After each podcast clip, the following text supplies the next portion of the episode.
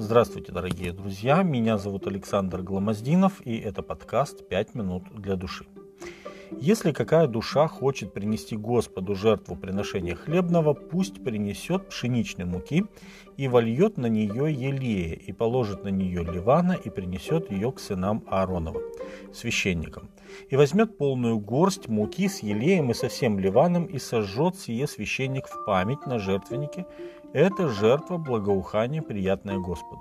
А остатки от приношения хлебного Аарону и сынам его. Это великая святыня из жертв Господних. Книга Левит, 2 глава, с 1 по 3 текст. Этот дар отличается от всех других жертв тем, что при его приношении не проливается кровь. Он мог приноситься как вместе с другими жертвами, так и отдельно. Также разновидностью хлебного приношения были так называемые хлебы предложения или хлебы присутствия, которые постоянно находились во святилище. Вот какие повеления священникам о них дал Господь.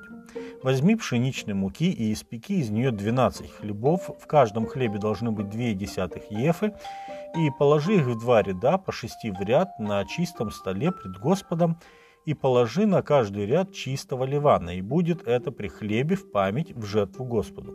В каждый день субботний постоянно должно полагать их пред Господом от сынов Израилевых. Это завет вечный.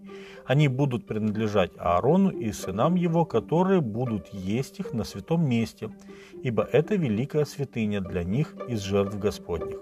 Это постановление вечное. Левит, 24 глава, а, с 5 по 9 текст. В течение недели над хлебом, лежащим во святилище, воскурялся фимиам, то есть ливан, и затем каждую субботу этот хлеб сменялся новым, а старые ели священники, заступающие на службу в скинию в свою очередь. Как и другие жертвы, хлебное приношение указывало на Иисуса Христа. Ведь Он и сам неоднократно называл себя хлебом жизни и хлебом, сшедшим с небес. Иисус говорит, «Я есть хлеб жизни. Приходящий ко мне не будет алкать, и верующий в меня не будет жаждать никогда. Я хлеб живой, сшедший с небес, едущий хлеб сей будет жить вовек. Хлеб же, который я дам есть, плоть моя, которую я отдам за жизнь мира». Евангелие от Иоанна, 6 глава, 35 и 51 текст. Как видим, от хлебного приношения на столе святилища до преломления хлеба во время вечери Господней всего один шаг. Священники вкушали ежедневно хлеб, олицетворяющий Христа, пришедшего с небес. А мы на причастии символически вкушаем ломимое тело Христова, вспоминая его крестные страдания. Размышляя о хлебном приношении, хочется повторить слова Иисуса, сказанные им о себе, когда пришел час ему прославиться. Если пшеничное зерно, пав в землю, не умрет, то останется одно, а если умрет, то принесет много плода. Евангелие от Иоанна, 12 глава, 24 текст.